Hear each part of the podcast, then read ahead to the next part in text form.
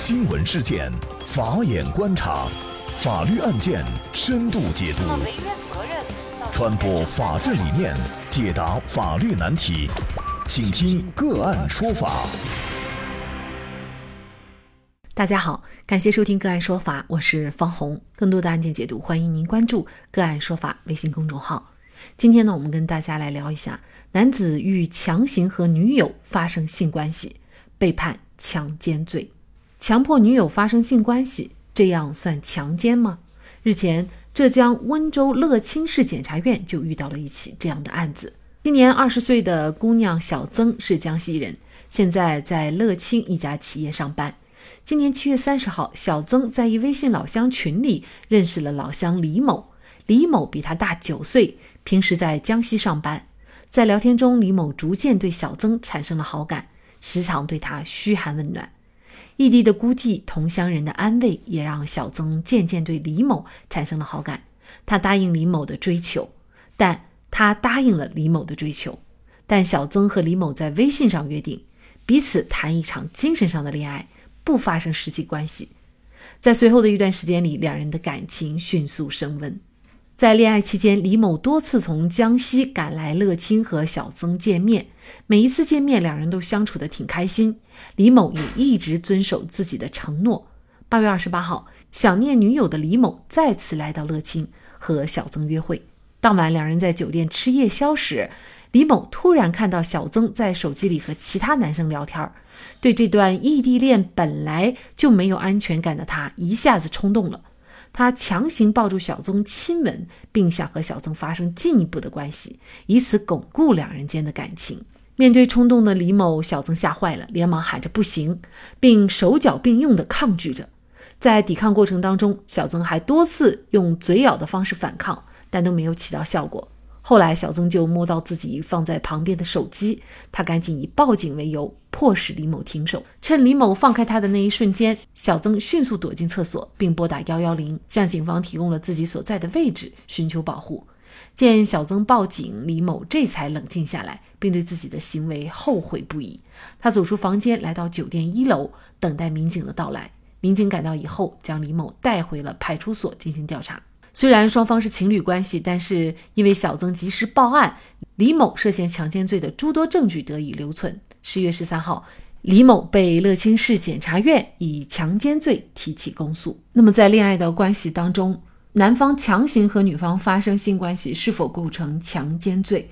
本案当中，李某并未得逞，为什么也被以强奸罪追究责任？就这相关的法律问题，今天呢，我们就邀请。江苏道金律师事务所首席合伙人、刑事辩护专业律师刘威律师和我们一起来聊一下。刘律师你好，哎，你好，嗯，感谢刘律师。那么其实这个案件呢，嗯，大家可能会有一种疑问哈，就是说男女已经是在处朋友的阶段、恋爱的关系，在这种情况下，男方也有可能涉嫌强奸罪吗？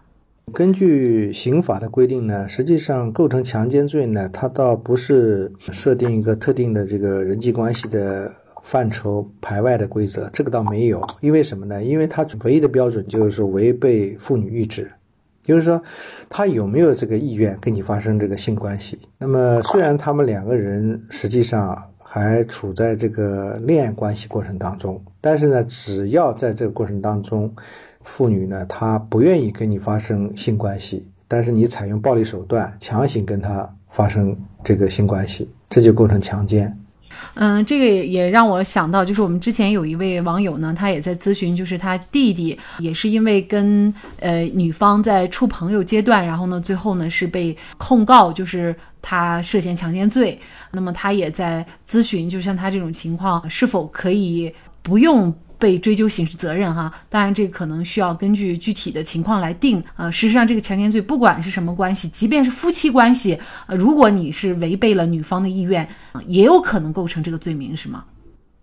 对，刑法理论上它也有婚内强奸的，虽然说在处理上会跟这个没有婚姻关系的男女双方这种状态呢会不一样，但是呢，婚内强奸在刑事犯罪理论上它也是成立的。像您提到的这个案件呢，它实际上还不是婚姻关系，只是一个男女朋友关系或者叫恋爱关系。那在这种情况下呢，实际上女方她的这个发生性关系的自主自愿的权利，还是应该得到法律的保护的。那么，如果说你要跟对方发生性关系，肯定是要经过对方同意的，他出于自愿跟你发生性关系，这个在法律上才是没有问题的。那这个案件当中有一个详细的过程啊，我们也会把它提出来啊。就比如说，作为李某，他虽然呢是想强迫跟小曾发生关系，但是呢他是没有得逞的。小曾是摸到了手机，然后去报了警，并躲进厕所拨打了幺幺零，也就是说他并没有得逞。那这种情况下也构成强奸罪吗？这个呢是违法行为的一种未遂状态。就是说，按照法律规定呢，犯罪嫌疑人着手实施犯罪行为，但是因为意志以外的原因而没有得逞的，这个呢是属于犯罪未遂。那么犯罪未遂呢，可以比照既遂犯呢，可以从轻或者减轻处理，但是也是构成犯罪了，只是说在量刑的过程当中可能会轻一些。对他会在量刑的时候要比既遂犯要轻，他所侵害的法益以及损害结果没有那个既遂犯罪那么严重，所以呢，在刑法当中呢，特地对未遂犯做出从轻或者减轻处理的这个规定。那么这个呢，跟中止犯它不一样的，中止犯呢，跟今天你提到这个案件当中的未遂犯有什么重大不同呢？中止犯是在自己着手实施犯罪以后，他主动的放弃犯罪行为。那么这种情况下呢，他属于中止犯。那么这个案件呢，它有个特殊性，因为什么呢？因为被害人呢，他一个抢到了手机，第二个呢，他躲到厕所里面，那么他也嗯报警了。在这种情况下呢，可能违法犯罪嫌疑人呢，他可能是出于意志以外或者客观原因，他没有办法继续实施犯罪。所以呢，他停止了犯罪。这种情况下呢，一般我们把它界定为犯罪未遂。我觉得，在这个男女朋友的特殊的关系的情况下，哈，有些时候呢，女方呢，她的表现可能刚开始比较抗拒，后来就愿意了。又有一种表现呢，就是半推半就的形式。那事实上，在这个过程当中，你怎么认定他就是确实是强迫了方，或者说违背了女方的？意愿具体的证据的收集和认定，嗯，是不是也是非常关键的呢？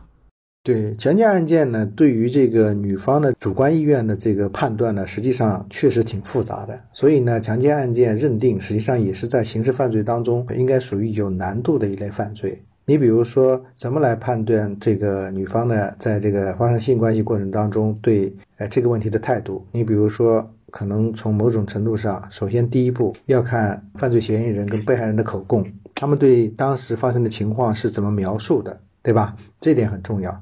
那么第二个客观因素，比如说在这个双方纠缠过程当中，女方身上有没有伤痕，有没有比如说在现场发出呼救，比如说求助于第三方，有没有向有条件的话向报警平台去报警。或者是特殊情况下，有没有通过比如说微信啊其他的聊天方式向第三方求助？那么这些呢，都会呃作为判断是否违背妇女意志的主客观证据来做出综合判断。我们也有这样的案件咨询啊，就是说，事实上呢，当时两个男女朋友之间是自愿的，但是事后呢，女方就报了警。那这种情况下呢，呃，男方就会觉得比较冤枉哈，想洗冤的话，相关的证据其实是可以说明一切问题的。嗯，一般来讲呢，强奸案件，我们从刑事法律的专业上面的要求来讲，被害人呢，如果是发生了这种情况呢，尽量是及时报案。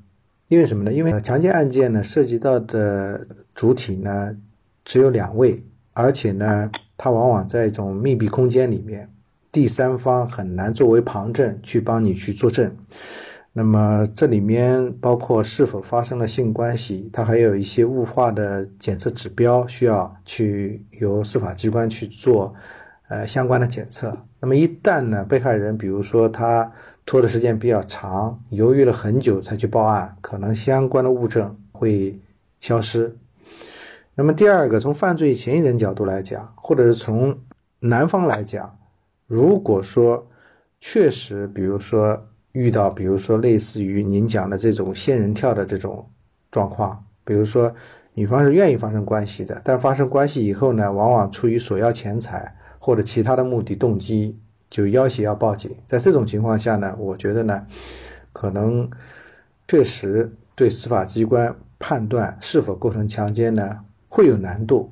但是呢，这个难度呢，其实客观的讲，更多的体现在什么呢？更多的其实体现在这种被侵害的女方怎么来维权这一方面。因为实际上你要指控他犯罪，比如说强奸犯罪，你也要提供相关的证据证明，就是不仅仅说是，呃，说两个人发生了性关系就是强奸，这个肯定也是非常困难的一件事情，对被害人来讲。所以有相当比例的。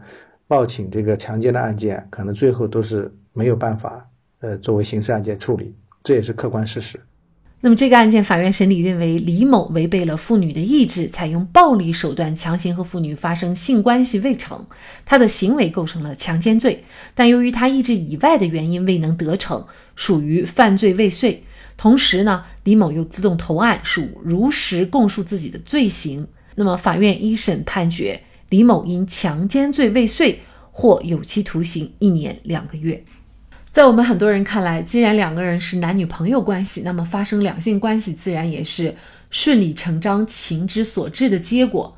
但是本案告诉大家，尤其是恋爱当中的男方，必须要尊重女方，尤其是尊重女方的性权利，否则就会触犯法律，面临牢狱之灾。好，感谢。江苏道金律师事务所首席合伙人、刑事辩护专业律师刘威律师。